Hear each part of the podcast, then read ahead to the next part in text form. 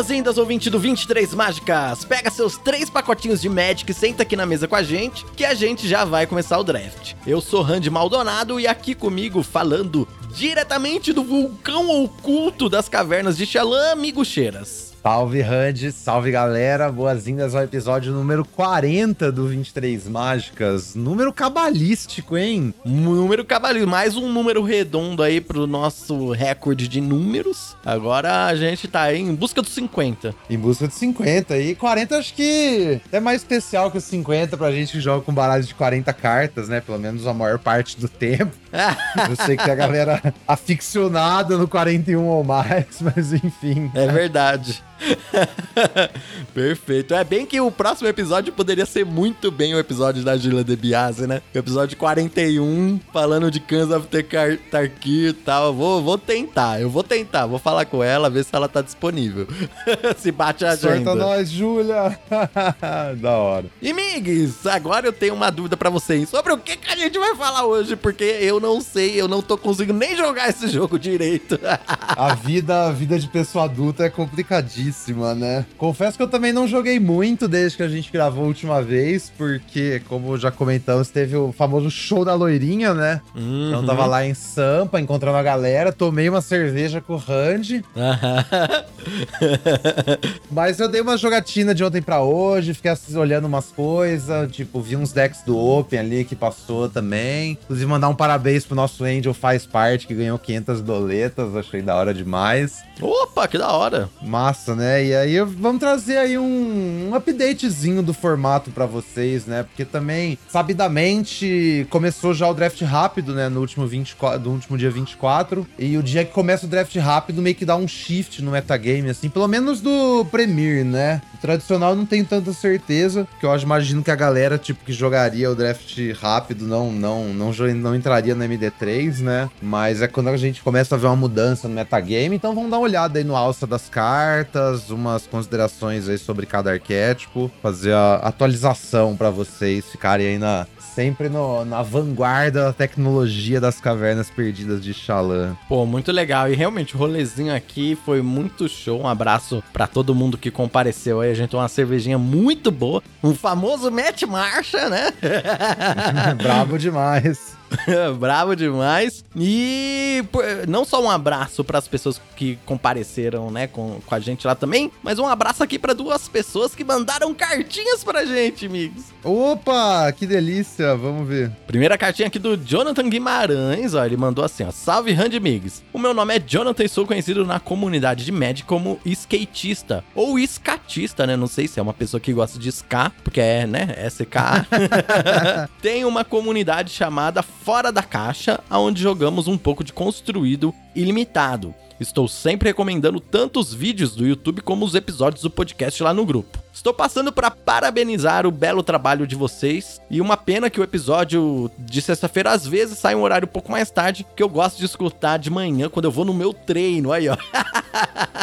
E como eu consumo um pouco sobre Magic aos finais de semana, acabo ouvindo o episódio na segunda-feira, quando algumas informações passadas já não estão muito atualizadas. De qualquer forma, sempre dá para extrair muito valor, mesmo que um pouquinho atrasado. Vida longa ao 23 Mágicas, abraço do skatista. Show, valeu pela cartinha. Pô, Jonathan, que legal essa sua comunidade fora da caixa aí. É o que? Você também é criador de conteúdo? Não sei. Manda aí pra gente, pra gente conhecer. Você joga um construído ilimitado? Você joga um Curiosity? Como que é isso? Achei achei bem interessante isso aí, hein? Valeu e é, tipo, às vezes vai atrasar mesmo, não tem jeito, mas eu vou ter, ah, quando puder, a gente sempre vai lançar aí num horário para fazer companhia a você, skatista, dos seus treinos, para você virar um fake nerd!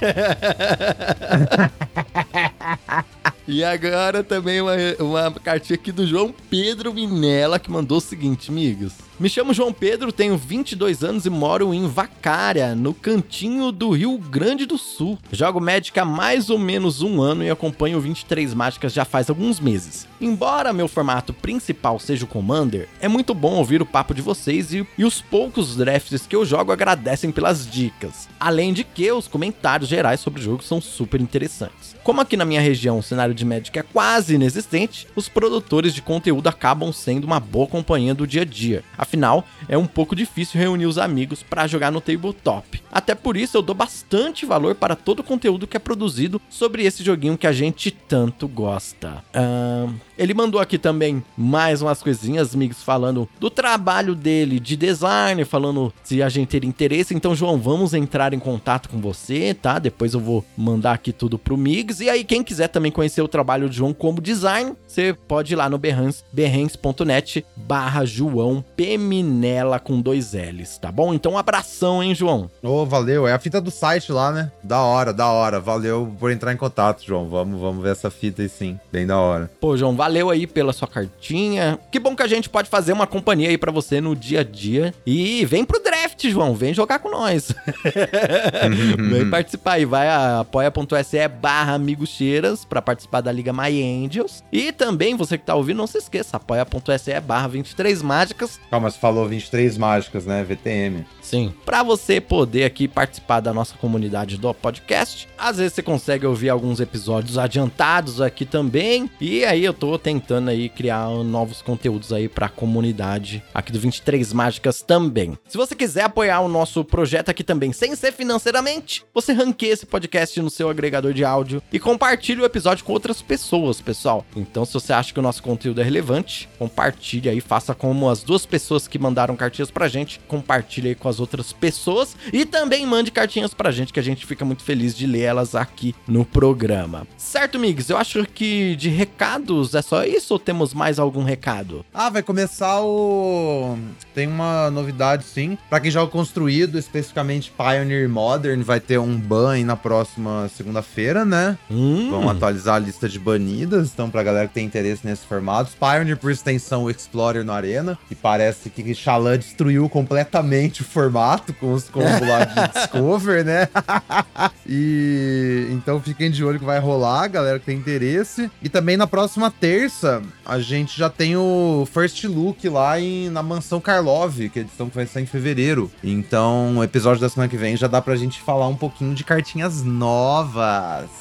Opa, aí sim, hein? Já estou ansioso porque, como eu não consegui jogar muito Xalã, eu já tô ansioso pra próxima. É, então.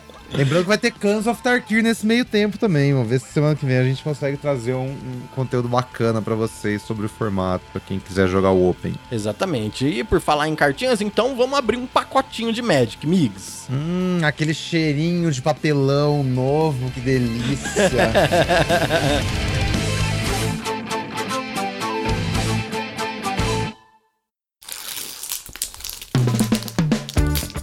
Hum, cheirinho de carta nova é bom demais. Abrimos um pacotinho de Magic aqui, amigos, começando pela caverna. Temos uma caverna aqui nesse pacote, que é o, o vulcão oculto, olha aí. Por que será? Por que será? Um é, terreno então... caverna, que entra no campo virado é a caverna vermelha que paga 5, sacrifique e dá Discover 4. É. Ah, boa carta, né? Cavernas, cavernas. Na dúvida, pega a caverna. Acho que ainda segue essa, essa heurística, assim. Mas sobre o deck de caverna em geral, acho que tá um pouco mais contestado. Tipo, tem mais gente ligada do que tá rolando, sabe? Antes uhum. você conseguia roletar tudo o tempo inteiro. Acho que agora, tipo, se você for se meter a entrar em caverna, tem que meio que se ligar se tem alguém tentando fazer a mesma coisa ou não, sabe? Porque é, é, o negócio dá bom quando ninguém mais tá tentando fazer. Se você tentar disputar as cavernas com alguém na mesa para montar o pacote de cavernas já, já complica um pouco. Então, só, só recomendo um pouco de cuidado nesse sentido. Mas. Sim, é bem isso mesmo. Eu fui fazer um draft recentemente e foi isso assim: eu abri um P1P1 cheio com três payoff de caverna, peguei uhum. um deles e tinha uma caverna. Eu falei, pelo menos uma dessas coisas roleta, né? Pique 9, nada roletou. Eu falei, nada tem, roletou. Muito, tem gente nas cavernas aí. É, já tá desespero. Mas por outro lado, também, conforme o formato dá uma desacelerada, o valor desses terrenos sobe para mim, né? Você tem aquela coisa, ah, beleza, travamos o jogo aqui, agora vai virar o top deck. Você ter mais caverna do seu oponente é uma vantagem bem tangível. Então, assim, o problema era aquele negócio de jogar terreno virado, cair muito para trás. Mas conforme naturalmente o formato fica mais lento, eu acho que ela sobe um pouco. Então fiquem de olho. Perfeito. Qual a nossa próxima carta? Carta Death Cap Marionette. Em color preto é o fungo 1/1. Death Touch. Quando entra, você pode milar duas cartas. Delícia. Me parece um, um, ótimo drop 2, assim, uma das melhores cartas pretas, assim, no, no comum. Acho é, que é o que você carta, quer. Sim, a cola do, dos deck preto. Tipo, os deck preto de Descend, pelo menos, de Miri e Golgari. Essa é a cartinha cola, vai te dar um tempinho, vai começar a encher seu cemitério. E é exatamente o que você quer velho. Drop 2 defensivo bom. Claro, se tiver mega agro, isso aqui perde um pouco de valor, né? Mas Sim. se tiver no Às preço, tá provavelmente você não vai estar tá de... é, tentando assim, fazer um agro é meio difícil, mas é possível. É, mas... é possível, né? Tipo, nesse tipo de deck, a marionete não é aquelas coisas, né? Ou até num Orzhov mais agressivo, não é exatamente o que você quer, mas nesses decks aí defensivos. O Sandleck fez uma, uma observação bem legal que eu achei fim de semana, que é tipo, você tem essa marionete,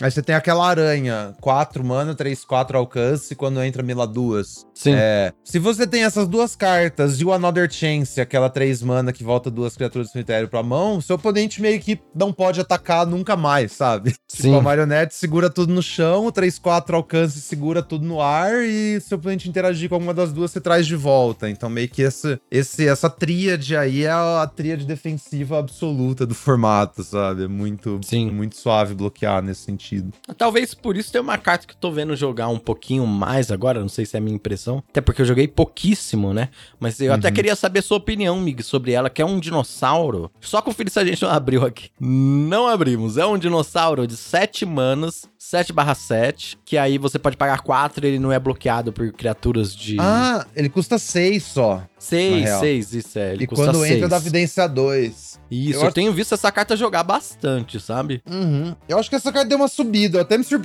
assim, tipo, semana passada, eu lembro que eu tava olhando os números da Silent Lands, era uma das melhores comum verde, sabe? Uhum. O que, que, que, tá rolando com esse bicho? Eu acho que tem algumas coisas rolando. Primeiro que o corpo é maior que tudo. É, eu acho e... que é isso, principalmente. 7-7 é maior que tudo mesmo ponto, sabe? Tirando uma eventual rara, assim, sei lá. Mas, então, maior que tudo. Entra, dá um vidência, então entra, faz alguma coisa, até aquela vibe meio Imperial Wolf, sabe? Seu topo de curva é. te dá vidência para achar as próximas. É. E esse fato de ter essa habilidade de evasão, tipo, o problema no 7-7 é o bicho um barrão Death Touch, exatamente. É tipo a marionete e o sapinho. Mas aí você poder pagar 4 mana e ele não poder ser bloqueado por essas cartas também é um belo adianto. Então, assim, eu, eu vejo esses decks mais verdes, tipo, tirando os decks verdes mais agro, mais agro possível, é uma carta que os decks verdes mais lentos em geral querem, assim, sabe? Esse, esse dinossauro aí. Então, assim, Sim, é. não, não, acho que é uma, não acho que é uma prioridade enorme também, mas é um topo de curva bem ok, assim, pro seu deck. Tipo, não.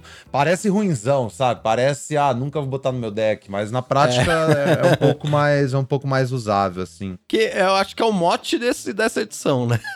Essa edição é cheia de carta de Sim. parece ruim, e mas no Sim. final das contas é bom, sei lá. Mas tem um lugar no formato, exatamente, uhum. bem isso. Próxima carta é o Chapéu de Pirata, um equipamento, um e azul. Aí tem equipar pirata 1, equipar 2, dá mais um, mais um. E quando ataca, você dá um loot. A gente já falou dessa carta aqui. A gente é já falou. Boa. Complementar, eu acho que subiu para mim um pouco, viu? Ah, é? é? Olha só. Especialmente agora que a gente tá no momento que, tipo, os decks Azorius e Zet estão mais contestados, então você não termina com aquela versão insana do, do Zet que você tava treinando na semana 1, sabe? Uhum. Então, eu lembro que esses dias eu até, eu até pensei em usar esse chapéu de pirata e acabei não usando, mas já é um adianto, tipo, eu piquei o chapéu e quase botei no meu deck. Na primeira semana eu não queria nem saber, sabe? Eu então... pensei em usar.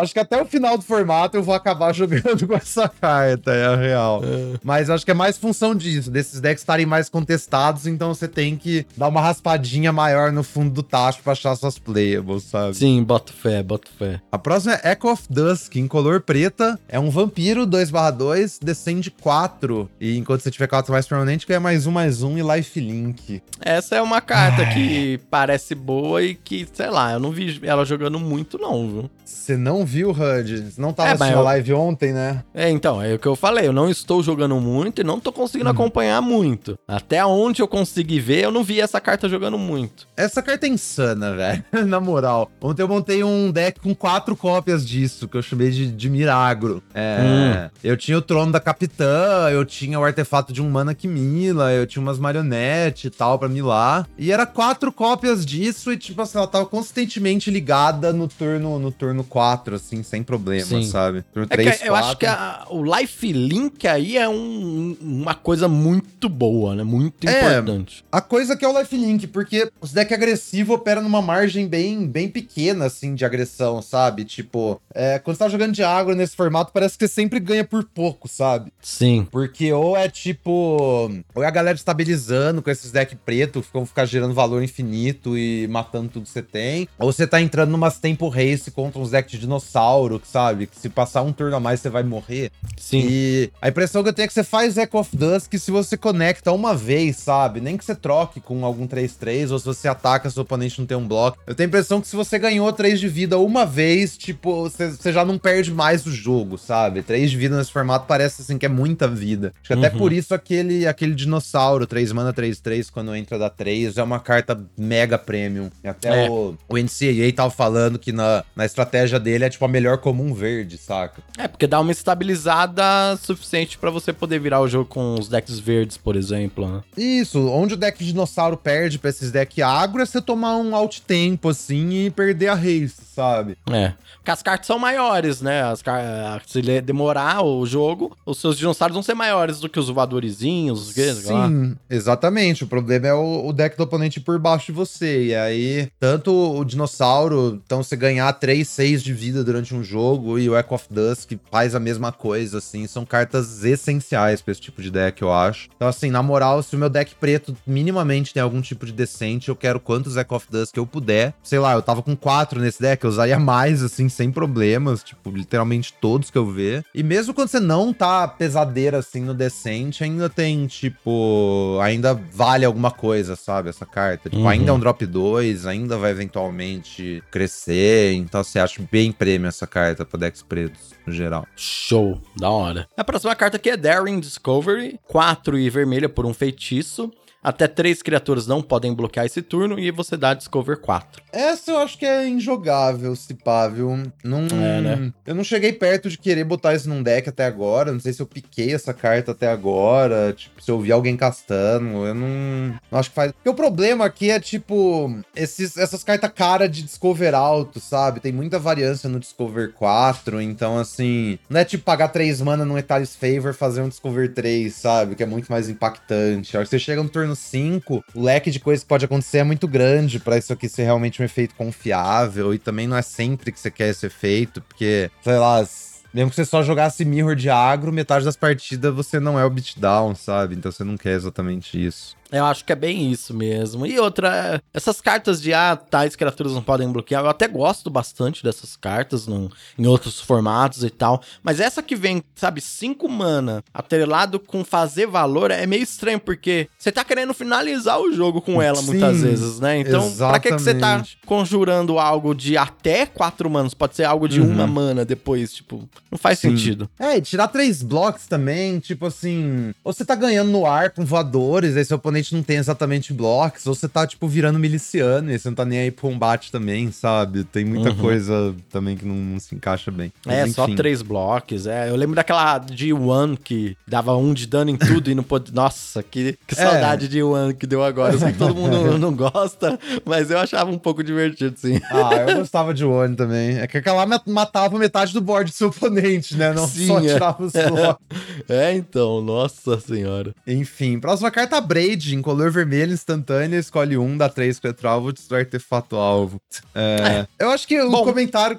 É, a Braid é a Braid. Eu acho que o comentário, assim, pra fazer de a Braid é que no fim das contas, se pá, as remoções não importam tanto quanto parecem nesse formato, sabe? Hum. Tipo assim, você ainda quer, tipo, ter algumas interações, sabe? Você não quer zero removal. Mas, tipo, nos deck agressivo, boas ameaças e, tipo, tricks parecem mais valiosas, ou impulsionamento, sabe? Pra você fazer suas criaturas empurrar mais dano. E nos decks defensivo, bloquear parece melhor que, tipo, remover as coisas também, sabe? Porque assim, se, se as cartas são meio merda, são mais baratas que uma Braid, não tá fazendo muita coisa, sabe? Acho que assim, o, fato da Braid destruir artefato pega muito. Então, assim, é meio que exceção nas remoções, sabe? Mas quando a gente tá falando de uma remoção mais paia, tipo assim, eu tinha a impressão que se você não tem interação boa, você bota interação paia no seu deck. Eu não, não acho mais que esse o caso, sabe? Uhum. Tipo assim, acho que tem uma. O formato meio que degringolou também pra um. Sei lá, é, é os formatos que eu mais gosto. É os formatos que remoção não importa tanto, sabe? Que você consegue jogar sem. Não literalmente sem, mas enfim. A Braid é bom, provavelmente é o pique aqui, se a gente for falar só das comuns. É que Mas- assim, é isso que você falou dele pegar artefato, isso é muito relevante nesse formato, né? Mas Sim. existem vários formatos em que, ah, 2 mana, 3 de dano é uma das melhores remoções. Você fala, nossa, muito boa tal. E nessa, tipo, nem é, porque ou você vai estar usando em coisa que não importa, tipo, que custa menos mana, ou que, fei que é uma ficha que alguém fez. Ou a- nessa edição, acho que ainda tem uma coisa de que tem muita coisa que não morre pra 3 de dano também. Tem umas coisas 1 barra 4, umas coisas 3 barra 4, sabe? Tem, tem muitas coisinhas assim, sabe? Sei lá. É, tipo, se a Braid não destruísse artefato, acho que não seria uma carta muito boa herói É, nessa então. edição, sabe? É, isso é, e- e- isso é uma dica importante, porque assim, você coloca o Abraid e às vezes você tem que ter cuidado pra não gastar ele é, antes do que deveria. Também, né? também. E aí a pessoa Uhum. oponente desce lá uma forja lá do, do, do sol e aí você, Uhum. putz, meu Abraid. É, acho que tem isso também. Tipo assim, você não precisa priorizar a remoção acima de tudo durante o draft, necessariamente, né? Tipo, acho que ainda é mais importante pegar boas ameaças e cartas-chave pro seu plano e tal, dependendo do deck que você tá. Mas isso você fala é muito real. Tipo, você tem que saber usar suas emoções durante a gameplay direito, sabe? Não. Sim. Não é também uma edição que você pode sair matando tudo que aparece na frente só pra empurrar dano. Não é bem assim. Você tem que pensar alguns turnos à frente. Tipo, ah, beleza, se eu É. matar isso agora, eu consigo fazer um ataque aqui, empurrar 5 pontos de dano, mas e depois, sabe? O que, que vai acontecer depois? Exatamente. Então, aí, tipo, uma carta que subiu muito pra mim, é aquele pirata azul de 4 mana, 3-3, que entra, se tiver um artefato, você vira e stuna alguma coisa. Sim. Porque é meio que uma forma de você botar mais poder no jogo enquanto você tira um bloqueador da frente e, tipo, empurra dano, sabe? Então eu É. comentei desse, desse Dimir agro aí, eu tinha quatro do Echo of Dusk e eu tinha três desses piratas, sabe? Então, muito, tipo, comumente era, tipo, fazer criatura, criatura e pirata e vou, tipo, te botar muito pra trás já. E aí eu posso gastar minha remoção no que importa mesmo, porque o pirata já me empurrou um monte de dano, sabe? Depois eu finalizo o jogo. Sim, eu acho que é bem isso mesmo. Eu falo, amigos, na teoria eu sou muito inteligente. O problema é na hora de jogar mesmo.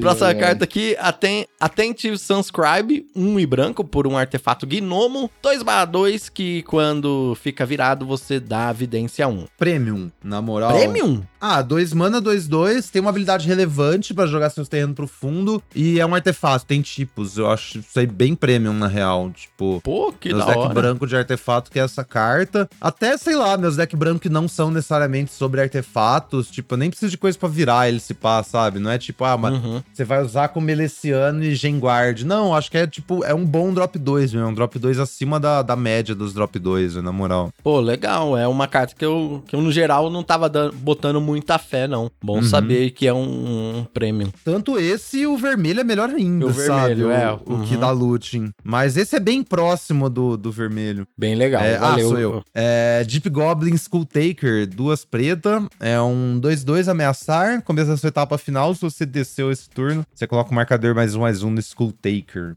E aí, amigos, a gente abriu essa carta, acho que no primeiro pacotinho antes do formato sair. Uhum. E aí a gente falou, né, que achava que ela ia ser ruim e tal. Mudou alguma coisa ou ela continua ruim? Eu acho que é ruim, viu? Ontem eu usei num deck Orzhov e, assim, fez algumas coisas, sabe? Mas Uhum. é, é bem é bem filler, é bem filler. Não, não acho que nem tem, assim, né? Nem tipo o tipo de carta que, ah, eu tenho tal deck que vai maximizar ela. Não também, sabe? É muito, é muito difícil fazer isso, fazer muita coisa, velho. Sim, Então, assim, bem filler. E a próxima carta é Seeker of Sunlight, uma mana verde por 1/1 1, um tritão, e aí você paga 2 e verde, e aí essa criatura explora, você ativa somente como feitiço. Uma carta que eu vejo aí nos jogos e tal, mas sempre que eu vejo parece meio ruim, pra falar a verdade, viu? Eu pessoalmente acho horrorosa, velho. É tipo, é um mana sync, sabe? É um mana sync tão ruim, velho. Tipo, em teoria, se você quer muito mana sync, você pode usar isso. Só que um mana 1 barra 1 não é jogável se não tiver umas duas, três habilidades, sabe? Pode você ter que botar mana aqui, assim, mesmo que depois você explorou uma vez, não, eu não botaria no meu deck, na moral. Eu vejo demais isso aí no deck da galera, velho. Sim, sim. Boto fé. Eu também vejo demais, assim. E eu também acho que não é muito boa, não. É, e a gente fala que o formato começa no turno 1, é bom ter jogada de um mana, mas, tipo, jogadas boas de um mana, tá, galera? Isso aí não é uma É. delas. For ruim, melhor não colocar, verdade. Exatamente. Nada te impede de botar quantos terreno básico você quiser no seu deck, tá, galera? Nunca esqueçam disso. Na moral, acho que 18 terrenos é melhor do que 17 terrenos de uma dessas, assim, mas enfim. É... Próximo é Disruptor Wonderglyph 4, 3, 4. Toda vez que ataca, você exila o card alvo do cemitério de um oponente, criatura artefato. Acho que eu nunca Essa- vi essa criatura em jogo, mas eu ela, também não. sei lá. Nunca vi. Tipo, ah, beleza, o corpo é razoável, vai bloquear, e em teoria pode ser um hate ali de, de cemitério, em teoria. Então, assim, não, não acho que não, não, não funciona, mano. Ah, essas foram as cartas comuns, Mas nós temos aqui mais uma carta comum que tá no espaço de carta que transforma. Uhum. Que é o Iceberg invertido. Quando entra é um artefato, né? Um e, e azul. Quando entra no campo de batalha, você mila um card e compra uma carta. E tem é, construir com artefato, 4 azul azul. E vira o Titã do Iceberg, que é uma criatura Golem 6/6. Que quando ataca, você pode virar ou desvirar o artefato ou criatura alvo. Nossa, eu amo iceberg, velho. Se eu não me engano, É. a última vez que eu olhei minhas cartas mais picadas do formato era, era iceberg a primeira, viu? Sim, legal. Most eu drafted cards. Eu não sei se eu já te fiz essa pergunta, assim, mas você é uma das pessoas que pega quantos icebergs forem possíveis? Tipo, se seu drop 2 for iceberg, é isso que você vai fazer no drop 2, pra você tá show? Hum, não, não tá. Hum. Porque ainda não afeta o board, sabe? Uhum. Então, assim, decks muito agressivo, tipo, se eu tiver num Zet Piratas, eu acho que o número correto de iceberg é tipo de 0 a 1. Uhum. Idealmente isso é uma coisa que afeta o board, mas um iceberg eu acho que é bom em qualquer deck azul, na real. Desde que você tenha Certo. alguns artefatos, né? Se eu tiver, tipo, literalmente zero artefato, porque você tá jogando, sei lá, de Descent, aí não é aquelas coisas. Mas mesmo no Descent ainda mila uma carta. É... Aí eu acho que decks mais lentos você pode pensar em usar mais cópias, sabe? Mas a hora que você vai arrumar sua curva pra, pra tipo, ver o que você vai fazer com suas cartas, eu não, não gosto de contar isso como um drop 2, porque você quer um drop 2 que afete o board, né? E o Uhum. iceberg não é isso, no caso. Se Então... pá, ele é um, vai, um drop 5, onde você faz iceberg mais alguma coisa de 3 manas, sei lá. É, tipo isso. Idealmente você quer fazer os seus iceberg no meio do jogo pra tentar achar mais coisas e já setar o craft logo, sabe? Porque assim, é uma carta poderosa. É 2 mana, draw 2, basicamente, com o mil, que é um valor extra. Então você tá fazendo 2.25 de cartas ali, sabe? É bastante Sim. coisa, velho. E, e o verso é bem ameaçador também. Tipo, um 6-6 com vigilância, um 6-6 que tira bloqueador da frente. É absurdo. O único, o único problema do verso é que morre pra Braid, né? Mas se É. você desvira com a iceberg, eu acho que é muito difícil você perder o jogo, saca? Sim, sim, então, verdade. então, assim, eu acho que eu ainda pegaria a Braid aqui, né? Por ser uma carta mais, sei lá, com teto mais alto. Mas, assim, eu acho que, sei lá, tipo, a Braid, Echo of Dusk, Iceberg e até o robozinho branco estão mais próximos do que parecia, tipo, duas semanas atrás, sabe? Duas semanas atrás eu diria que é a Braid Not Close. Agora, acho que essas cartas são muito mais próximas entre si do que, do que eu imaginaria, sabe? Tipo, a Braid não é o a menos fim do fim de tudo, assim. Legal, legal. Eu também iria com a Braid aqui, mas também pensando ali já nessa. Tanto no iceberg quanto no. No, no, no funguinho 1/1, eu acho interessante. Quais são nossas cartas incomuns? Comuns, começando com a colônia de morcegos, duas brancas. Quando entra, você faz uma ficha de morcego com VAR pra cada mana de uma caverna gasto pra conjurá-la. Toda vez que uma caverna entra, você coloca um marcador mais um mais um na criatura alvo que você controla. Essa carta num deck de caverna, eu acho ela bem legal, acho legal. Uhum. Ah, aprovada. Eu joguei com Bat Colony, não, não é ruim não, viu? Mesmo fazendo duas fichas só, depois você bota os marcador. Eu joguei com essa carta num GW caverna surreal que eu draftei quando eu voltei do show da Taylor. Cheguei lá no AP, tava, o- tava o note do Vic lá em cima da mesa. Falei, ah, deixa eu abrir um draft, né? eu montei um GW cavernas, flashando vermelho e preto. E aí tinha umas Bat Colony. Bat Colony funcionou funcionou muito legal com tanto com a incomum Selesnia, né? Porque você tem uns Uhum. bichos evasivos com marcador pra ficar comprando carta. E eu tinha aquela rara Boros também, a Nimpacal. E também você tem uma criatura que voa pra ficar atacando e ligando a Nimpacal também é, é insano, velho. É muito bom. Da hora, muito bom. Eu gosto dessa carta também. Eu reparei que os morcegos dessa carta são morcegos, morcegos brancos, igual do filme do, do Ace Ventura lá. Olha só. Morcego albino. Albino, é. Da hora. Ah, próxima carta aqui é Malamet War Scribe, 3 branco-branco, por um gato guerreiro, 4/3, que quando entra no campo de batalha, criaturas que você controla ganham mais 2, mais 1 até o final do turno. Às vezes eu vi essa carta sendo boa, mas, sei lá, vi ela em jogo uma, duas vezes, sei lá. Uhum. É porque depende bem do deck, viu? Eu já tive deck, eu já tive deck Azorius que eu usei duas cópias dela, era tipo umas melhores cartas do meu deck, porque eu tinha uma infinidade de voador pra baixo na curva, né? Talvez até um Uhum. Tinkerstout da vida. É, E uma eu já fichinha e tal. É, e eu já cortei essa carta também no meu deck. Peguei ela cedo no draft, acabei nem usando, porque eu terminei com um deck mais defensivo, voltado pra valor, sabe? Então, assim, ela varia muito, porque é uma carta de 5 mana, e tipo, se você não contar o ETB, é um corpo abaixo da curva. Então, você quer realmente, a hora que eu jogar o Warscribe, eu ter duas, três criaturas em jogo, de preferência com evasão, sabe? Uhum. Então, se você tá nesse tipo de deck, eu diria que é um dos melhores top end que você pode ter, sabe? É insano. Mas tenha certeza que você tá nesse tipo de deck mesmo, na hora que você termina o draft, sabe? Porque, ah, eu vou pegar o Scribe aqui porque falaram que é bom, e aí no fim do draft o seu deck não tem nada a ver com o Scribe. Aí não vale a pena, sabe? Ah, Pode escrever. Qual a próxima carta? É, conselho do Council of Echoes. 4 azul azul, 4 4 voar, tem descende 4 quando ela entra, se tiver 4 ou mais permanentes, devolve até uma permanente alvo que não seja de terreno, que não seja Council of Echoes pra mão de seu dono. Ou um seja, não dá pra lupar, né? Mas é, tem umas coisas interessantes aí, né? É, dá pra você devolver outra Council of Echoes, né? Acho que a, a salvaguarda aqui não pode devolver ele mesmo. lá, Ah, ter entendi. Não pode devolver só ele mesmo. É, dá pra devolver outro, entendi. Outro, sim. Então, mas sei lá também, pra que, que você faria isso? Não, lá. é, não sei, só, Mas- só Ah, você fez o primeiro, só. o seu oponente fez Petrify no seu 4-4 voar e aí você devolve ele pra sua mão, sabe? Então, assim, pune os Petrify da vida. É, é uma carta de 6 mana, sabe? E, tipo, tem alguma boa competição pra carta de 6 mana nesses decks, né? Uhum. Então, assim, não acho que é uma prioridade também esse Council, mas se eu já tiver nesse plano aí de, de Mir Descend e aparecer tarde no pack, eu fico feliz em usar essa carta, assim. E Migs, P1P1, Bat Colony ou a Braid? Diversão ou troféu? Eu ainda pego a Braid, eu acho. Eu acho que a fita da- das cartas de os payoff de caverna é a galera passar eles pra você, Sim. sabe? Porque No você fica mais 9, safe, né? Se assim. chegar o Bat Colony no pick 9, você, opa! É, então, aí outra história, assim, mas tipo... É, e eu achei que ainda Bat Colony é um dos payoff mais fraquinhos, se for comparar Sim, com, sim. com o Kevin, Kevin. com o Bentsauro, com a Sanguessuga e tal. Então, assim, beleza, dá pra usar, mas não, ainda pegaria a Braid. Só que a gente tem uma rara aqui no pack, né?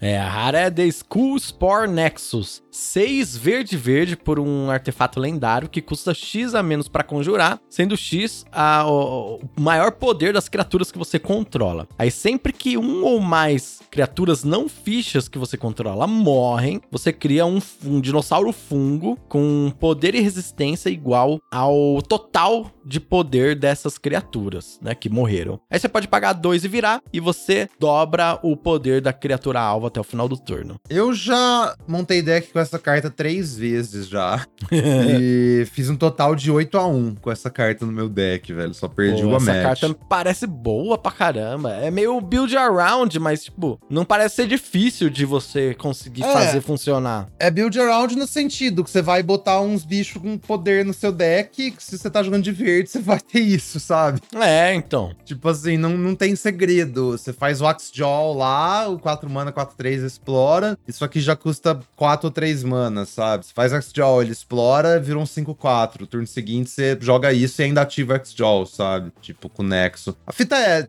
acho que se você resolve essa carta, seu oponente, tipo, não tem uma braid imediatamente, é muito difícil você perder o jogo. Pra quem nunca viu ela em jogo. E também ela é muito mais fácil, tipo, eu não acho que ela é sequer build around, tanto quanto bote criaturas verdes no seu deck, ela vai funcionar, sabe? Essa carta é Sim. insana, velho. Essa É, carta é show. insana. Show, seria o pique. E aí fica você, ouvinte, também, diz pra gente qual seria o seu pique. Uh, fora a rara, né? Quais seriam o seu pique das incomuns, das comuns, o porquê. Manda aí uma cartinha pra gente também sobre o formato, tá legal? Mas, Biggs, então vamos agora para o assunto principal.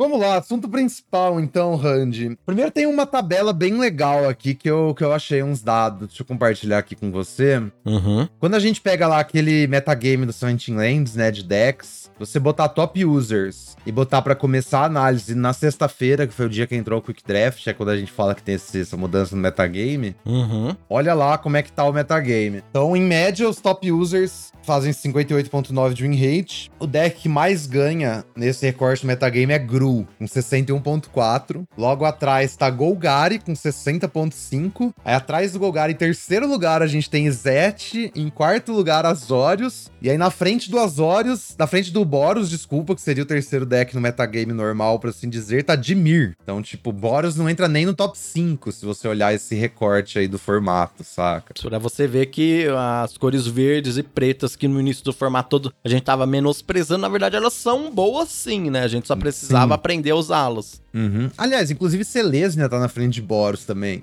É. é. Então, sim, exatamente. Tipo, a, a galera recebeu o memorando ali dia 1, pô, Jeskai é quebrado, e ficou, ficou, ah, Jeskai, Jeskai, Jeskai. Isso aí deu o espaço que essas coisas precisavam para respirar, exatamente, né? Uhum. Então, assim. Sobre os decks pretos, a gente falou bastante semana passada, como é que tem um negócio tanto de Descend quanto de, de Sacrifice, né? Sim. E, assim, pra complementar, eu acho que o negócio é que bloquear é bom nesse formato, no fim das contas, sabe? É. Oh, o Sam Black é demais, velho. Eu, eu vi uma postagem no Twitter, tava lá o Carl, o Duck Cubit reclamando, né? Que tipo, ah, é porque esse formato é um dos poucos formatos que o selado é melhor do que o draft, e o selado é tipo um D-. Esse é o pior formato que eu já joguei no Arena, e o Scambal, Nossa, tipo, que exagero. Descascando. Então, não, descascando, velho. Aí alguém perguntou, aí acho que o próprio Black perguntou, ah, mas por que você acha isso? Aí ele falou, ah, por isso, isso, isso e isso. O Sam Black só respondeu, bom, o formato é divertido porque a sua análise, a sua análise está errada. Só falou isso. Nossa. É, porque você tá jogando. É, é, é, o Magic é legal por isso, né? Você tem que jogar o formato. Não adianta você querer jogar o formatos diferentes do mesmo jeito, não tem como. E, e o que acontece é que as Cavernas Xelã é um formato diferente do que a gente estava vendo anteriormente, né? Em outros, o, outros jogos. Que nem você falou, é um formato em que bloquear é bom. Quanto tempo faz que a gente não tem um formato que bloquear é bom? Tinha até um mote, né? Não, não bloqueie. Tipo, coloque criaturas Sim. que tem um hate bom, um ataque. Eldraine foi assim, um ano foi assim. Marcha das Máquinas também era bastante assim, sabe? É, com Burning Champion tal. Então, assim, a gente tem um formato aqui que a, a, no, o jeito como a gente enxerga o jogo é, tem que ser diferente, tem que ser. E por isso que pegou muita gente também fora da curva. Inclusive eu que, por exemplo, não consigo jogar muito. Então é mais difícil para uma pessoa que joga casualmente fazer essa adaptação do que uma pessoa que tá ali todo dia e tal, né? Porque é, como eu jogo casualmente, a minha mente tá na vibe ainda dos formatos antigos, querendo ou não, né? Demora um pouquinho pra gente se situar no que tá acontecendo. É, tem isso, né? Sim, exatamente. Você, acho que você acertou, tipo, em cheio qual que, é, qual que é a fita que acontece, velho. E assim, todo formato a gente vive falando mal de MD1, MD1, MD1. Eu acho que cada formato que passa MD1 fica ainda pior. Tipo, a, a, o delta entre MD3 e MD1, tipo, se alarga, sabe? Uhum. E eu uhum. acho que esse formato é tipo a gota d'água final, assim, na, pra, quem, pra quem tá pensando em largar o MD1 fazer isso agora, sabe? Porque é bem diferente, velho. É bem diferente as coisas. Tipo, a avaliação das cartas. Você tá vendo aí na tela, né? Eu tô vendo, se pôs aqui, eu olhei, já dei risada. Não, é muito bom. Vou ler o tweet inteiro pra você. Então, assim, o Carl reclamando, papá. A resposta é Sam Black. Este formato de draft é muito divertido porque a sua análise está errada. Remoção é média, mas bloquear é ótimo. Draft mais aranhas. É isso. É, tipo isso, né?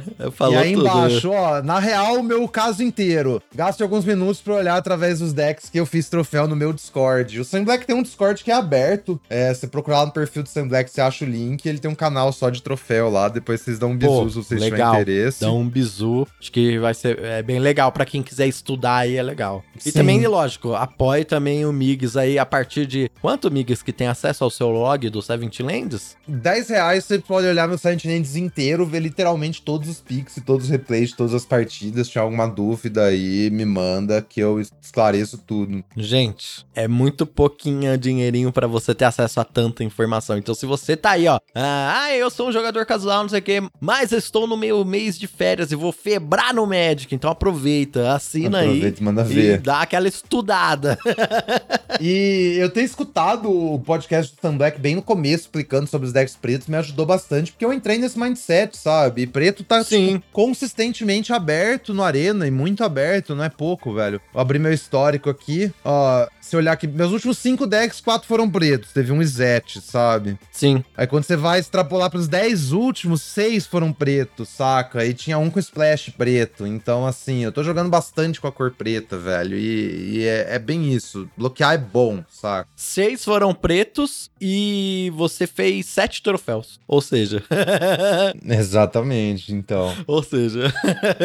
ah, e esse, esse Sultai aqui eu perdi uma pro Disconnect, velho. Porque meu PC tava tava na merda. Foi o dia que meu PC morreu. Então Sim. tem essa também, sabe? Então, tipo assim. As cartas são boas, essa é a fita, velho. É porque você tem que. E aí volta para aquele negócio, também a parte da navegação desse formato, que eu acho que é, tipo, a, a questão mais chave desse formato. É que você não pode ficar moscando, você não pode ficar especulando muito durante o draft, sabe? Acho que isso é uma outra coisa que é muito fácil a galera se perder. É difícil. Esse é um dos formatos mais difíceis, viu, amigos? Eu tô achando. Mais complexos, assim, porque a navegação dele é bem difícil, mano. É, então, porque eu acho que assim, o que acontece? A gente também viu uma coisa nesses anos recentes, tanto que você falou de atacar, atacar, atacar, quanto por outro lado, é. As cartas ficaram muito melhores no geral, né? Tipo, até as cartas ruins é. ficaram muito melhores. Então é. você tem o direito de ficar especulando em lanes para tentar achar o que vai vir. E aí você acha a lane aberta e tem um monte de recompensa. E, você, e nesse sentido, você ia no draft as cartas boas, né? Você vai draftar as Sim. cartas que tem um rate bom tal, não sei o quê. Só que essa análise nesse formato também ela é bem enganosa, né?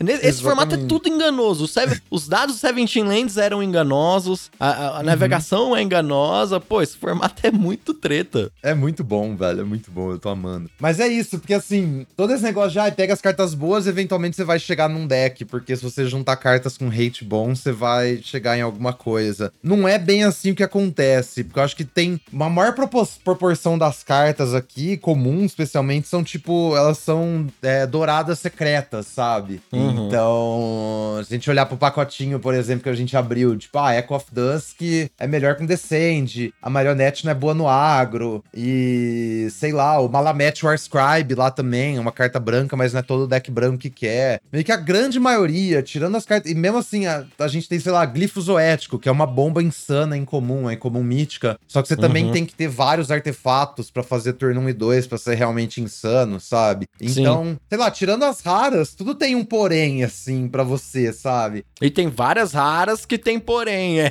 Também. Mesmo as raras, tipo, tendem a ser melhor em qualquer. tendem a ser boas em qualquer deck. Ainda tem decks específicos que vão maximizar essas cartas mais do que outros, sabe? Então, aquele negócio também que eu acho que a gente falou semana passada, reiterando, você tem que ter um plano pro, pro que você vai draftar desde o pique 1 sabe? Não é, não é tipo, ah, vou passar os cinco primeiro pé, pique aqui pegando a melhor carta em cada pack e vou ver o que acontece depois. Uhum. Porque se, sei lá, chegou no pique 4, você já tiver três direção diferentes na sua pilha de cartas, velho, você não vai conseguir achar uma direção. Essa é a questão. E eu acho que é por isso que muita gente não tá gostando desse formato. Porque a maioria das pessoas, amigo, são jogadores ou casuais, ou que não tem tantos recursos ainda, porque por algum motivo elas não jogam MD3, não assinam 23 uhum. mágicas e o canal do Mix, né? Porque a, a gente uhum. ainda não tem, sei lá, é, 200 mil pessoas assinando, então quando a gente chegar nesse ponto, a, né, vai ser diferente. Mas assim, são todos jogadores mais casuais que não tem tantos recursos. Então, assim, como é que uma pessoa vai chegar a essas conclusões que você chega empiricamente sozinha. Muito Sim. difícil, porque ela tem pouca amo- amostragem pra conseguir chegar. E aí o que acontece? Ela começa a perder, começa, porque ela tá naquele, na, né, pensando nos formatos antigos, tal, não sei o que. Eu mesmo entrei na navegação dos for- do, do formato nessa. Não, vou pegar as melhores cartas, tal, não sei o que. Até você chegar a me dar um toque e falar, não, você tem que tomar cuidado com isso e tal, não sei o que. Mas quem não tem essa outra pessoa pra dar esse toque, vai ficar perdida, não vai entender o formato e a gente tem essa tendência também de odiar tudo que a gente não entende. Tá aí, né? o- Sim. o, É. diversas discriminações pelo mundo que Exatamente. também tem um pouco a ver disso, né? E então acho que tem muito desse não gostar desse formato, porque muita gente não tá entendendo. Inclusive eu não tô entendendo, porque eu não tô conseguindo jogar. E, e as pessoas também, muita gente que queria estar jogando, não tá conseguindo jogar porque falta recurso. E aí vira essa bola de neve, entendeu? Sim, de fato. Pá, Tipo, a, a recepção desse formato que eu tô vendo na internet, pra galera, é o pior formato desde o One, assim, sabe? Eu vi, eu vi alguém comentando ontem, nossa, eu fiquei em algum Discord aleatório, velho, que tipo, é, a pessoa mandou que Eldraine e Xalan seguidas foram dois fracassos absolutos, tá ligado? Eu falei, Nossa, louco, que é velho. isso? O Drain é legal demais. Então, Tá mano, maluco. que, que que essa galera tá jogando, tá ligado? Eu fiquei de cara, velho. Falei, ô, louco. Caraca, não, mano. É bem assim também, né, mas Angel. É.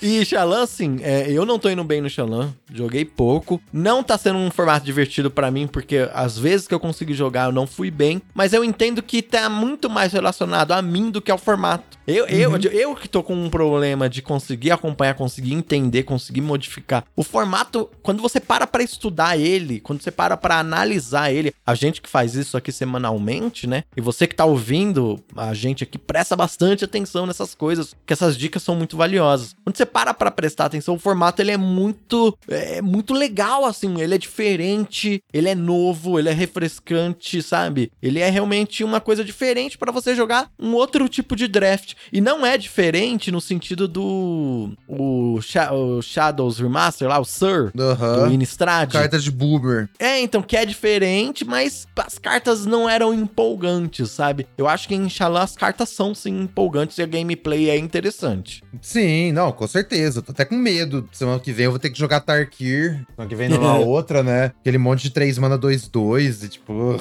eu tava olhando as cartas hoje de novo, velho. Nossa, deprimente. Mas enfim, vamos, não vamos se adiantar aqui. Vamos voltar pra, pra Ixalan. Mas é exatamente isso que você tá falando, Hud. E assim, ver essas mudanças no metagame também, eu acho que, que, é, que é bem interessante, sabe? Tipo, a gente. Se você voltar a filtrar a users, provavelmente esses decks de Sky ainda estão no topo, né? Só que eu Sim. acho que tem muito.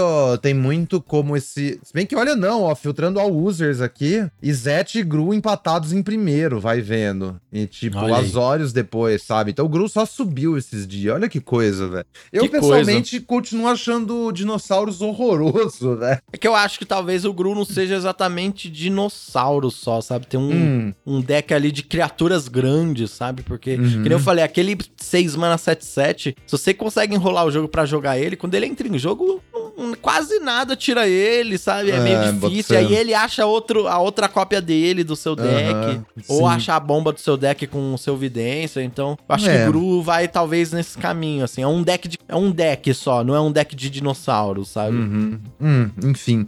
Vamos jogar minha peça no verde, que eu tava pensando. Eu acho que a carta verde mais importante é a Trick, a Staggering Size, que é em color verde, dá mais 3, mais 3 e atropelar, saca? Pô, sim, fortíssima. E é tipo, é a melhor remoção verde, sabe? A melhor remoção do formato, eu vi alguém falando. Que, claro, não é uma Porque você tá remoção. removendo e batendo ao mesmo tempo, né? Se seu deck for 17 criaturas e 6 Staggering Size, você consegue ganhar, sabe? Mas o que, que é o mais importante pra você maximizar o seu Staggering Size? É ter drop 2 o suficiente, saca? É a primeira coisa. Porque se você. E de preferência ter uns drop 1 também, né? Porque. Qual que é a fita? Se você não tá botando drop 2 na mesa e atacando, seus Staggering Size ficam muito piores, né? Se você, tipo, já tá começando o jogo pra trás. Porque, claro, dá pra você usar na defesa. Mas na defesa você não tá empurrando dano, você não tá fazendo o melhor da carta, né? Então é uma carta carta que funciona bem quando você, tipo, consegue entrar na mesa cedo e atacar desde cedo. E aí, meio que, se você tem um Staggering Size na mão, seu oponente nunca tem bons blocos também, né? A não ser que Sim. tenha uns Death Touch envolvido. É, e aí, por isso que preto é tão foda. Mas, enfim. E, então, acho que o, o, o segredo do verde... E aí, esse verde aí se aplica tanto pra Gru quanto pra Selesnya, eu acho, né? Que é a coisa mais chave, assim. Esses dois decks funcionam na base do Staggering Size. Então, o verde agro, eu acho que é um arquétipo. E aí, a gente tem o verde mais coisa grande, né? E aí, eu que queria aí ter uma ideia. Golgari, sim. Então, aí, eu queria comentar. O, o, verde coisa grande, naturalmente, se você olhar porque as, porque as cartas falam, seria o Gru, né? Só que eu acho que se você for fazer esse deck, tipo, verde coisa grande, o Golgari é mais eficiente. Por quê? Porque o Gru não te dá esse early game tão bom pra você fazer coisa grande, enquanto que o, o preto dá, né? O vermelho, tipo, uhum. o vermelho é bom pra você fazer um early game agressivo, então acho que complementa melhor o RG agro, enquanto uhum. que o preto te dá esse early game defensivo para você fazer essas coisas grandes depois, sabe? E o que eu mais tô enfrentando, eu acho, no, no, no, no Areninha é gente jogando de verde. E eu me dou bem, porque o problema desse deck verde grande é que dá tempo do seu oponente, tipo, usar facosa pra deitar e rolar em você, sabe? É, isso é fogo. Essa facosa aí acaba com, esses, com essa estratégia, né? É uma carta de muita variância, porque contra os decks de Tinkerstolt ela é inútil, só que contra esses decks verde ela é tipo a melhor carta do deck, assim, se pá. Então rola uma, uma variância bem grande, mas eu acho que, especialmente agora que a gente tá vendo esses decks brancos ser mais contestado e vendo os deck verde aparecer mais, que eu acho que a facosa também tá, tipo, só subindo, sabe? De, de valor pra mim. E, e esse formato ele tem também essa coisa meio Joaquim Pô um pouquinho, né? Tem essa coisa de, de matchup de, tipo, a facosa é boa contra esses decks. Aí te, existe um pouquinho de. Cada arquétipo é um pouquinho melhor contra cada outro arquétipo nesse formato, pelo que eu vi, né? Eu não sei se eu, se eu tô vendo errado. É, não sei dizer exatamente qual que seria o Joaquim Pô aqui, né? Porque, tipo, Facosa ganha de deck verde, mas Facosa perde pra Go Wide. Mas aí, entre o deck verde e o Go Wide, eu não sei dizer exatamente qual que fica, tipo, na vantagem. Acho que depende de quantos Staggering Size você tem, sabe? Hum, Porque é, é o... se você não Esse tem. É o formato stag... dos dependes. É o formato dos dependes. Porque é muito. É muito fácil você perder pra esses deck brancos jogando de verde se você não tem o Staggering Size. Porque o oponente bota um Chump Block ali consegue te reiniciar muito bem, sabe? Você tá enfrentando uma pessoa com as olhos que tem, tipo, os pirata que congela, tem a agulha. Então você consegue fazer esse alt tempo aí, sabe? Uhum. Mas talvez, tipo, um Boros, por exemplo, que não tem tanto voador, tem muito mais dificuldade de ganhar de um, de um deck de Dino, sabe? Uhum. Seu plano é. Seu plano é travar a mesa e virar miliciano para dar uns ping enquanto a mesa tá travada. Só que seu oponente tem tipo um 7-7 com atropelar, ou que não pode ser bloqueado, esse plano não vai funcionar, sabe? Então acho que também tem esses tipos de deck branco. Tem deck branco que é melhor contra, contra os decks pretos, tem deck branco que é melhor contra os decks verdes, sabe? Então também rola uma, uma coisa nesse sentido, assim. Tipo, seu deck é um deck de touch ou é um deck de guide ring, sabe? Azorius eu acho que o mais chave é que tem mais de um tipo de deck Azorius, né? O último podcast do Sun Black fala exatamente disso, então é saber se o seu deck Azorius é o Azorius Flyer Agro, se é o Azorius Midrange, Artefatos Valor, que você vai ficar fazendo os tijolinhos de craft, o escambau. Tem cartas que são boas nos dois? Tem, mas, tipo, você tem que ter a noção o que, que você tá botando, porque você ficar com um deck que é metade das cartas de um, metade do outro, não vai funcionar tão bem, sabe? Então é, é fácil de fazer as horas dar errado se você tiver no mindset, ah, vou pegar cartas boas. E como o resto do formato inteiro, você tem que saber onde é que essas cartas vão, né? E... Aonde elas são boas, né? Sim, exatamente. Aí o Izet, eu acho que assim, é o mais manjado e é tão manjado que, tipo, começou a secar incrivelmente, sabe? Vou mostrar aí pra você meu último troféu de Izet aqui. Eu tinha, tipo, uhum. dinossauros, tá vendo? Semana 1 eu teria três do Goblin Lara Croft, eu só consegui um só. A galera não passa mais essa carta, né? E aí, topo de curva, não tinha o que fazer, eu peguei uns dinossauros, sabe? Então aqui eu tinha dois Panic de Outsour e um do dinossauro de 6 mana com Mountain Cycling. Tipo, eu nunca imaginaria que eu usar essas cartas no Izet, mas é o ponto que a gente chegou, saca? É, o que tinha para você usar, né? Exatamente. Então, tipo, se eu não consigo ser mais tão agro assim, porque as cartas agro estão contestadas, você tem que pensar, botar no seu deck umas formas de de empurrar um dano depois, sabe? O Altsauro acho que era bem legal aqui, porque eu ainda conseguia ter uns draws que eu empurrava bastante dano cedo, mas o oponente ia estabilizar, eu não tinha tanta coisa premium, tipo, eu não tinha a piratinha de um mana voar aqui, né? Que é uma criatura que empurra, assim, um dano absurdo. E aí, quando o jogo fica nesse sentido mais difícil, você precisa de umas coisas para encerrar o jogo. Então, o Altsauro encerrava o jogo muito bem, com o vira da 2 de dano. Eu tinha que também dar os Device, que é aquela faquinha que vira um terreno que dá mais X mais zero, também é, é interessante para ser um finisher de alguma forma, né? Uhum. Então procurar formas assim, tipo, é, pega aqueles decks mega agros que você tava montando semana passada e tenta montar eles um pouquinho maior, porque você não vai conseguir montar eles tão agressivos assim agora, eu acho. É, vai ficar faltando peça, né? Isso, vai faltar peça. Tentar montar o Izete da semana 1 agora você não vai conseguir, sabe? Todo mundo já sabe que Izete é o brabo. E aí o Boros, eu acho que Boros não é tão bom assim no fim das contas, sabe? Apesar dos números mostrarem que sim, eu pessoalmente não saquei pelo menos tipo, qual que é o segredo do Boros, eu acho, sabe? Eu tenho a impressão que sempre deixa a desejar. Ontem eu joguei uma match épica contra o Kyle Rose, The Rent V. Eu tava de Dimir, ele tava de Boros. Foi a partida uhum. do troféu. Acho que o problema do Boros é que é fácil, tipo, travar a mesa e o Boros não meio que não fazer mais nada, sabe? É, mesmo eu acho que, que a é pessoa. Mesmo. mesmo. que a pessoa ache um miliciano, eu acho que o Boros não tem a mesma capacidade de explosão que, tipo, o Izete tem no começo. E o Boros não tem um late game tão consistente igual o Azorius tem, por exemplo, né? Então fica no meio do caminho, velho. Eu acho que, tipo, o Boros meio que quase sempre termina parecendo um Azorius mal montado, sabe? Então, isso aí me, não é um deck que eu tenho muito interesse em entrar na real, assim, hoje. Aí tem o Simic, que é o problema do formato, né? E não só desse formato, mas de todos. Aquela página MTG Data Science postou um fio interessantíssimo. não sei se você viu isso aí, Randy. Eu Pegaram... não vi o fio, mas eu imagino, porque realmente o Simic sempre é um, um sempre é ruim. difícil. É. é, tipo, pegou todos os formatos do Arena e Simic no agregado de todos os formatos. Eu sei que essa pessoa excluiu da análise análise aqueles formatos de 5 decks, sabe? Tipo Capena, Strixhaven, Ravnica e tal. Mas assim, dos, dos formatos normais, que em teoria era pra ter 10 arquétipos, é, no agregado de tudo que já teve na Arena, Simic é o pior de longe, assim, velho. Tipo, Simic quase nunca é bom, sabe? É. Então, sei lá. É, Simic é um problema. Simic eu acho que é cartas boas no fim das contas. Porque, que a gente já, já falou, né? Aquela signpost não, não faz muita coisa, porque você é. não tem muito explore. E aí também você não tem muita sinergia, né? Com o negócio de, de artefato, com o negócio, tipo, verde é dinossauros descende, agro, e azul é tipo artefatos. Então você não tem artefato verde praticamente para melhorar o azul e vice-versa. E aí no azul você não tem bichão para melhorar o seu verde. Então você cai numa dessa. E o problema das interações também, né? Você não tem nada que tira uma coisa da mesa de vez, sabe? Então depende de um byte, ou você no máximo congela a parada, dá um bounce e depois ela já volta. Então acho que Simic é meio complicado. É, assim, tem alguma. Tipo, tem uma carta Simic que é uma bomba, né? Que é aquele 4-4 voar e tal.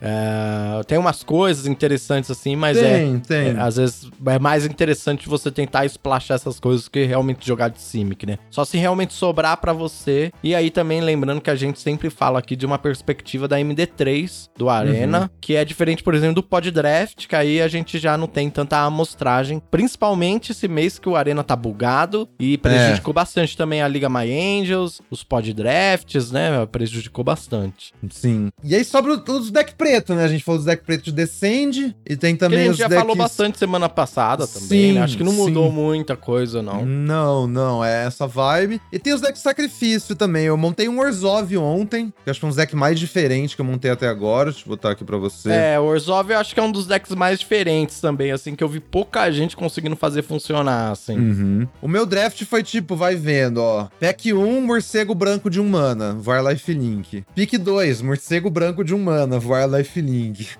que eu achei é, interessante. É, esse pick 2 eu acho bem interessante, é porque olha a rara, era aquela tartaruga 4 mana 6-6, sabe? Sim. E num formato normal, eu pegaria a tartaruga aqui, porque ela é a melhor Nossa, carta do pack. Nossa, eu totalmente pegaria a tartaruga, é. Eu tô nesse, nesse mindset mesmo de, pô, tem a tartaruga, mano, 4 mana 6-6. É, mas aí tá, esse não é um formato normal, você já tem que pensar no deck que você tá montando desde pack 1, tipo... Exatamente. Morcego é uma boa carta, tartaruga é uma boa carta, sim, mas como é que se parece o Selesnya que eu uso essas duas, sabe? Tipo, o morcego não é exatamente bom com staggering size, porque é voador. E como você disse, não dá para ficar especulando os picks, você não pode ficar desperdiçando seus picks, sim, né? Sim, e tipo, morcego é bom com equipe, e equipe não é bom com criatura verde grande, porque a diferença é muito menor, sabe? Então, tipo, eu achei que era muito mais interessante pegar morcego morcego, porque eu ainda tinha possibilidade de ir pra qualquer deck branco que tivesse interesse em morcego, sabe? Eu tinha, tipo assim, aqui eu ainda tô montando meu deck desde o começo, isso. Tipo, eu não tenho certeza para que lado eu vou, mas eu já tô pensando essas duas cartas juntas são mais valiosas do que uma outra carta melhor que o morcego e o morcego que já restringe muito minha direção, saca? Uhum. Aí, pack 3, me passaram o Bartolomé do Presídio. Eu acho outro pack interessante aqui. Porque também não tem nada branco aqui. As cartas brancas é tipo, além de Mark lá, que vira um 4 voar, e o Dog que dá bounce alguma coisa. Tipo, meio horroroso. Não, nenhuma das duas funciona bem com o morcego. Sim, como a gente tá fazendo uma, uma análise aqui desse draft, vou deixar o log aqui na descrição do episódio, tá, pessoal? Pra vocês verem. Aí, mesma coisa aqui, sabe? Pack 3, não tem carta branca. Qual é a melhor carta no pack? Tem um Echo of Dusk e tem um Bartolomé del Presidio. Se for pra eu pegar a carta que eu acho a melhor carta preta, que é o Echo of Dusk, e jogar de Orzhov, eu vou pegar o Bartolomé, então, que tem mais upside, sabe? Sim, sim. E, tipo, e é mais difícil eu ter Descend jogando de Orzhov do que. do que jogando de Golgari ou de Mir, sabe? Tipo, o branco não tem self mill, então eu não vou conseguir ligar o Echo tão bem no, no Orzhov também. Então, por isso aqui eu fui de Bartolomé. E aí, Iron, aí é outro pique bem interessante, velho. É, pique 4, eu tinha opção entre a Synapse Necromage, que é aquela 3-3-1 quando morre faz duas fichas. É uma carta sensacional com o Bartolomé, né? Sim, Só sim. que aí eu também tinha Iron Paul Aspirant, que é a 2 mana 1 2, quando entra bota um marcador. Que ela é boa com os morceguinhos.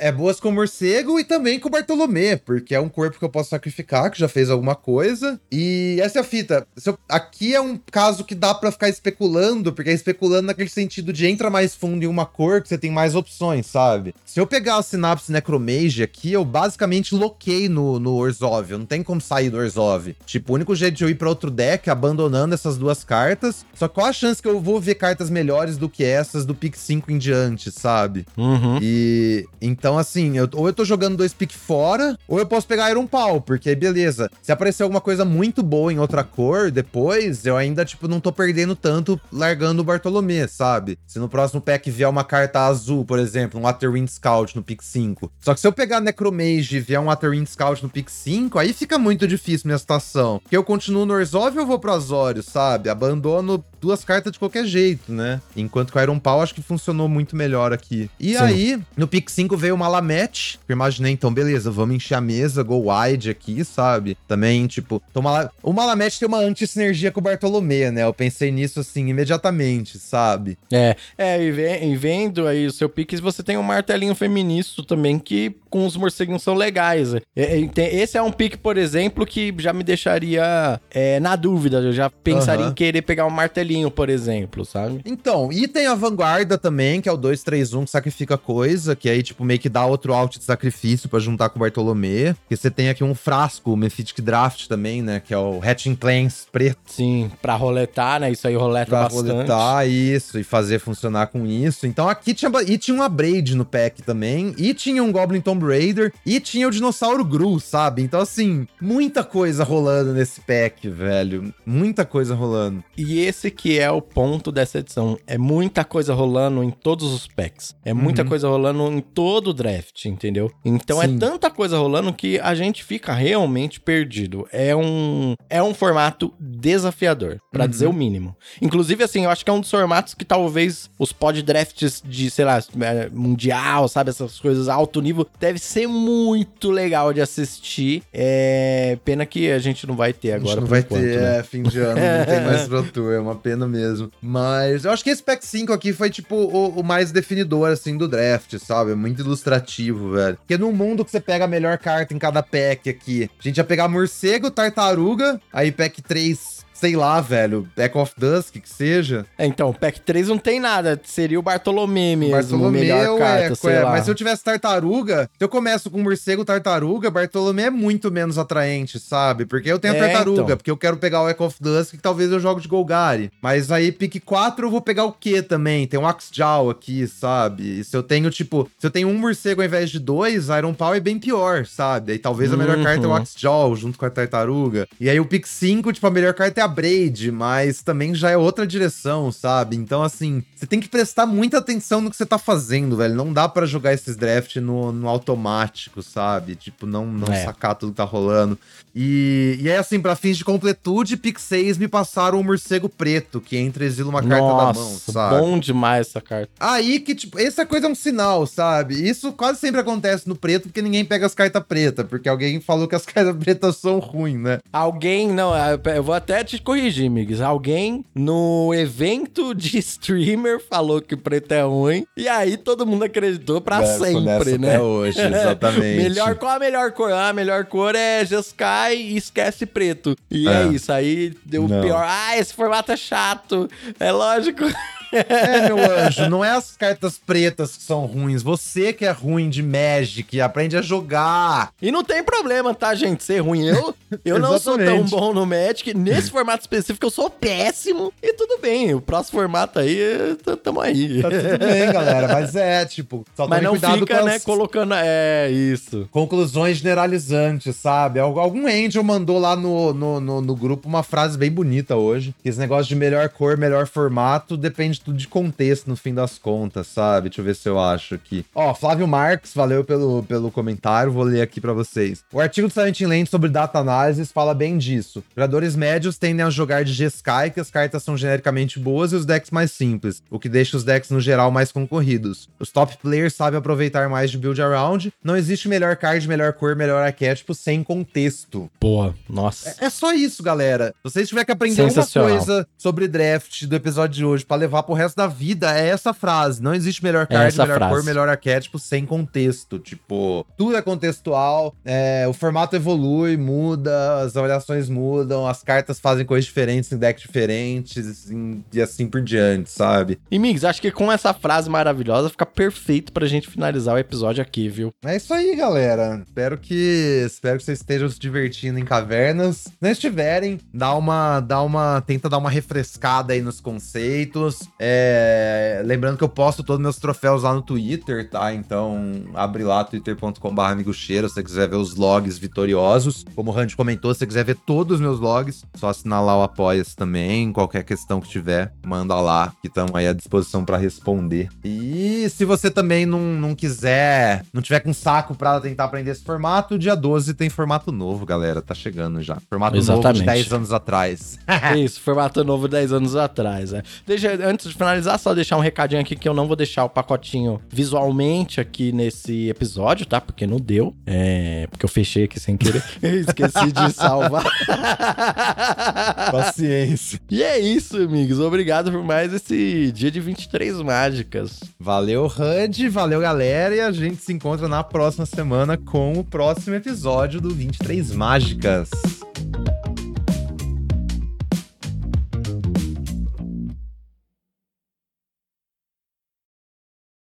Para o assunto principal.